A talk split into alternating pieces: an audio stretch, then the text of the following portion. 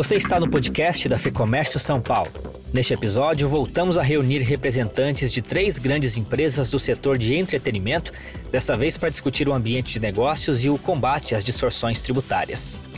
Além destes pontos, vamos tratar do problema das falsificações, contrabando e pirataria, responsáveis por um prejuízo bilionário ao país. Lembrando que no primeiro episódio nós falamos sobre os efeitos da pandemia no setor e também sobre o processo de aceleração digital. Por isso, o episódio 1 está na série Mercado e Perspectivas. Nossos convidados deste podcast são novamente a Motion Picture Association, a associação que representa os principais estúdios cinematográficos do mundo, o Grupo Globo, que é o maior conglomerado de mídia e de comunicação da América Latina, e o Grupo AT&T, que tem como subsidiária a Sky no Brasil e uma série de outras empresas pelo mundo. Eles fazem parte de um grupo de trabalho da Ficomércio São Paulo que busca um melhor ambiente de negócios e uma série de outras agendas importantes para o setor. Quem abre essa conversa é a Ana Beatriz Lima, gerente de relações institucionais do grupo Sky AT&T. Em seguida, eu passo a palavra para Andressa Papas, diretora de Relações Governamentais da Motion Picture Association no Brasil, e para Thaís Marçal, coordenadora de Relações Institucionais do Grupo Globo pessoa que consome é, o conteúdo audiovisual, ela quer qualidade, ela quer quantidade, ela quer se sentir representada naquilo que ela assiste, ela quer que, que, as, preferências dela sejam refletidas naquilo. E muito, muitas das vezes a dificuldade do, do conteúdo audiovisual conseguir oferecer isso de uma forma que seja acessível e universal para todo mundo. Hoje o Grupo Sky já pensa dessa forma, tanto que a gente já tem um serviço de televisão pré-pago voltado para a universalização do acesso, mas a gente sabe que isso ainda é um gargalo porque a pirataria aumenta. E um dos motivos do aumento da pirataria é justamente porque as pessoas querem consumir mais, mas sem pagar a mais por isso. Existe uma tendência é, cultural de entender a pirataria como um acesso legítimo. Você comprou aquela caixinha, você está acessando um site legítimo. É, não se observa a ilegalidade. Quando, na verdade, o ato de consumir um conteúdo que não foi efetivamente comercializado para você, disponibilizado para você por meio de um agente que é capaz de fazer isso, é um crime. Então, a pandemia deixou muito claro para gente que a aceleração do digital e o crescimento da internet é, e o número de usuários pode aumentar ainda mais a pirataria do conteúdo audiovisual. Hoje a gente já tem uma dificuldade para contornar isso. A pirataria hoje é o segundo maior é, provedor de serviços de conteúdo audiovisual, é, maior até do que o mercado de BTH, por exemplo, mas a gente tem uma dificuldade cultural de fazer com que isso seja entendido. Pirataria durante esse período de pandemia cresceu também no serviço de streaming OTT. Talvez agora se torne mais perceptível como a pirataria ela está é, empenhada na, na assimilação social do consumo de conteúdo audiovisual. Existem iniciativas muito bacanas sendo feitas para tentar combater isso. É, a, a BPA vem atuando muito nesse sentido, a Aliança e uma série de outras entidades, é, mas a gente precisa que isso se torne uma política pública, mais do que isso, que isso se torne um valor cultural. Tem um estudo, ele não é tão recente, é um dos últimos estudos relacionados a esse tema, que demonstra o seguinte: a pirataria no Brasil ela representou quase 2 bilhões de reais a menos no PIB brasileiro. Quase 60 mil postos de trabalho que deixaram de ser criados. Quase 800 milhões de reais em perdas tributárias né? sem contar mais de 2 bilhões de reais uh, uh, em perdas para a própria indústria de filmes, né? ou seja, aquilo que eles poderiam ter ganhado uh, caso aquele produto fosse consumido de forma legal. E aí existe um estudo mais recente, na verdade do final do ano passado, que foi encomendado pela MPA, realizado pela Ipsos Mori, que demonstrou o seguinte, que só no Brasil no ano passado, 73 milhões de pessoas acessaram fontes piratas, projetando aí uma perda para essa indústria de 4 bilhões de reais. Né? Só para vocês terem uma ideia, cerca de 2 bilhões de filmes completos e episódios de séries televisivas foram pirateados. Tristemente, 6 entre 10 pessoas, né, dentro do montante daquelas que foram entrevistadas, confessam e admitem que consumiram de forma ilegal algum conteúdo audiovisual.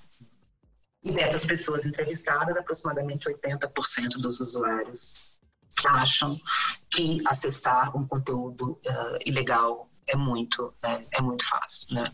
Aí você me pergunta de que forma que isso se relaciona uh, com a pandemia. Né? E eu vou te falar que isso se relaciona uh, de forma muito direta, né?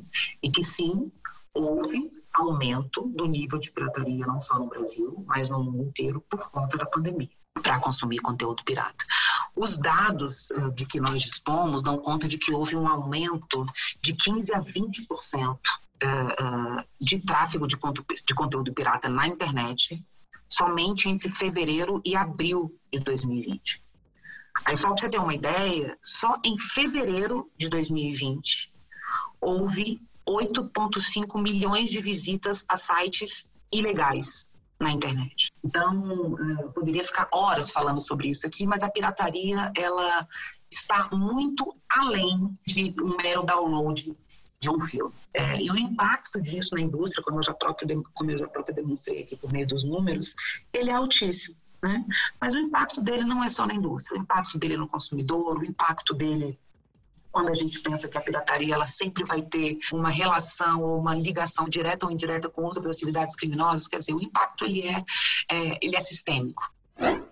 O último relatório da Muso, que é uma empresa inglesa que coleta dados de pirataria na área de entretenimento, trouxe que o fenômeno da pirataria online é uma praga mundial. Na última semana de março de 2020, os Estados Unidos tiveram um aumento de mais de 40% nos downloads ilegais de filmes. Na Espanha e na Itália, dois dos países europeus mais afetados pelo coronavírus, o aumento do comércio ilegal de filmes foi maior que 50%. Infelizmente, no Brasil, a pirataria é um problema real. Ela, a pirataria desfalca os cofres públicos, gera concorrência predatória, prejudica a geração de empregos formais. É, de fato, um prejuízo social tremendo. A pesquisa da Aliança de 2019 trouxe que a pirataria representou um custo de 9 bilhões para o setor audiovisual brasileiro. Né? E quando eu falo o audiovisual brasileiro, eu estou falando de toda a cadeia audiovisual, que envolve artistas, técnicos, produtoras, empacotadores, distribuidoras, operadoras de TV paga, TV aberta, os OTTs, os cinemas, por exemplo. Né? O Brasil tem despertado preocupação no mundo com relação a esse assunto. É, mais de 49% das pessoas consomem conteúdo pirata. Nós somos o terceiro país que mais consome pirataria no mundo e o primeiro país na América Latina no consumo de produtos piratas. Como deu para perceber, a pirataria gera um prejuízo bilionário em impostos não arrecadados. E é justamente um sistema tributário ineficiente e caro outro ponto que precisa ser atacado. Lembrando que são dois fatores relacionados. O aumento da pirataria gera uma compensação com o aumento de tributos, e um produto caro faz com que a busca por produtos piratas seja maior. O país já vinha discutindo uma revisão tributária e, mais recentemente, considerou a implantação de um imposto digital e uma taxação maior para o setor de serviços. Então vamos ouvir qual a percepção dessas empresas em relação a estas propostas. Mantemos a mesma ordem: a Ana Beatriz Lima, a Andressa Papas e a Thaís Marçal. Viver a reforma tributária e viver um momento em que o país passa pela recuperação de uma crise, tanto sanitária quanto vai ser um desafio para todos os setores, o nosso principalmente. Se você pega o setor de telecomunicações como um todo, hoje a carga tributária bate nos 40%. É uma carga elevadíssima. O setor de entretenimento, que necessariamente está ligado ao setor de telecomunicações, é, acaba sendo impactado diretamente por esse excesso de carga tributária. Mais do que isso, a gente tem um custo regulatório com taxas com contribuições, com outras é, tarifas que a gente paga que não são contabilizadas no ambiente tributário, que aumentam o nosso custo final. Mas que, e além disso, a gente também tem é, um custo de infraestrutura que a maior parte dos modelos audiovisuais oferecidos via internet não tem. Então, quando a gente pensa em tributos, eu acho que a gente tem que ir além e se propor mostrar como a cadeia existe de ponta a ponta e como isso é, gera valor agregado no final e o custo que é pago em cima disso. Não só o custo que é pago pelo consumidor final. É, quando a gente pensa, por exemplo, na reforma tributária, da forma como ela é proposta hoje, é, há uma desconsideração do valor da cadeia, do, do quanto incide de tributo em cada elo da cadeia que representa a chegada do conteúdo audiovisual para o consumidor final. Inclusive, é, grande parte da pirataria advém desse excesso tributário, porque isso eleva o custo final para o consumidor. Quando a gente fala de uma reforma tributária como que isso afeta diretamente o setor ou a indústria de mídia e entretenimento, uh, penso que é importante a gente frisar aqui que por fazermos parte do setor de serviços, uh, a gente faz eco, obviamente, eh, as, digamos, as ponderações e as considerações é, que vários representantes do setor de serviços uh, têm feito, não só as autoridades do Poder Executivo, mas também autoridades do Poder Legislativo, no sentido de que uh, as propostas que hoje tramitam em ambas as casas, elas podem ter um condão de afetar muito negativamente esse setor. Né? Esse setor é um setor que tem uma pujança, enfim, é inenarrável, né? A gente está falando de um setor aí que ocupa uma fatia de 75% do nosso PIB, né? Isso dado de IBGE de 2019, né? Então é, é algo que necessariamente tem que ser muito, muito considerado, né? E do ponto de vista institucional, Fernando, eu penso que talvez as propostas que, que estão em andamento, elas uh, pudessem ser revistas, assim, no sentido de escrutinar um pouco mais sobre como a, a potencial unificação uh, uh, uh, desses tributos, ela pode ser é, demasiadamente prejudicial, né? A criação de empregos, geração de renda, atração de investimento, estímulo à inovação, etc, etc. Tudo aquilo que a gente sabe que é acarretado pelo custo Brasil, uh, quando a gente pensa não só em investimento que vem de fora, mas quando a gente pensa no desenvolvimento da própria cadeia produtiva local. Né?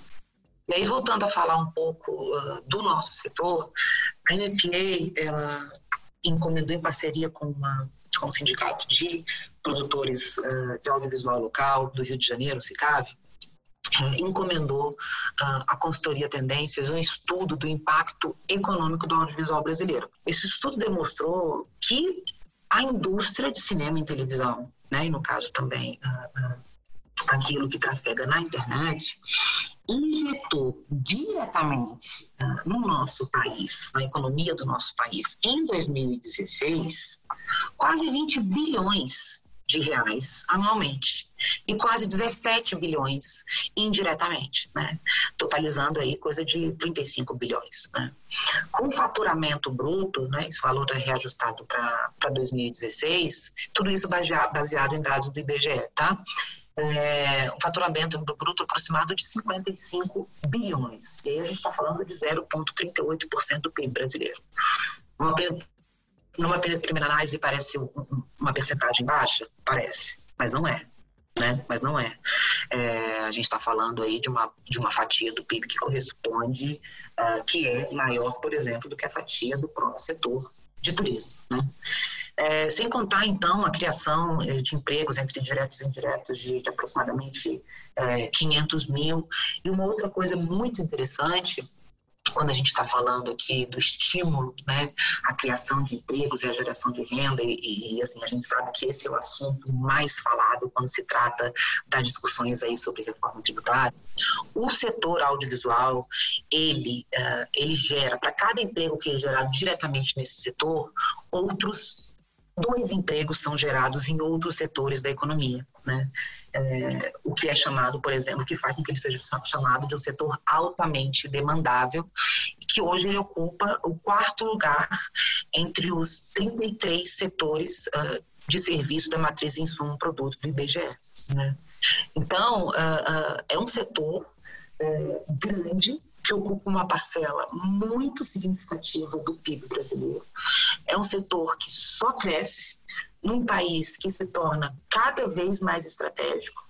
Então, quando a gente fala de reforma tributária e que está intrinsecamente ligado com a coisa da com a questão de ambiente de negócio, é, eu uso dizer que, que há de se ter muito cuidado nas conversações que são feitas intra, intra-governo, intra-legislativo e nas relações é, é nas, nas, nas conversações e relações entre Estado, Legislativo e mercado, no sentido de que é, quaisquer propostas que visem a, a, a construir ou a, a, a sedimentar, por assim dizer, um esquema fiscal e regulatório que seja cada vez mais pesado, cada vez mais estrangulador, isso não vai trazer nenhum efeito positivo.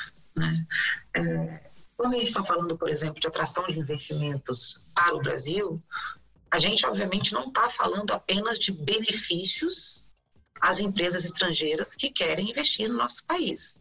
A gente está falando necessariamente de como que isso resulta no desenvolvimento da indústria local. Bem, Fernando, sobre esse assunto, imposto digital e taxação dos gigantes tecnológicos, é importante que a gente observe o que está acontecendo no mundo. Esse assunto levanta muitos questionamentos e diversas iniciativas começaram a pipocar em diferentes países.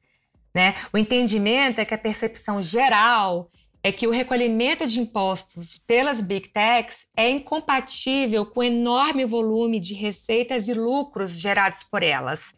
Né? Então, países da Europa como França, Espanha, Itália, Reino Unido têm defendido a tributação das big techs. Na América Latina, por exemplo, o Chile também tem questionado a taxação dessas empresas transnacionais.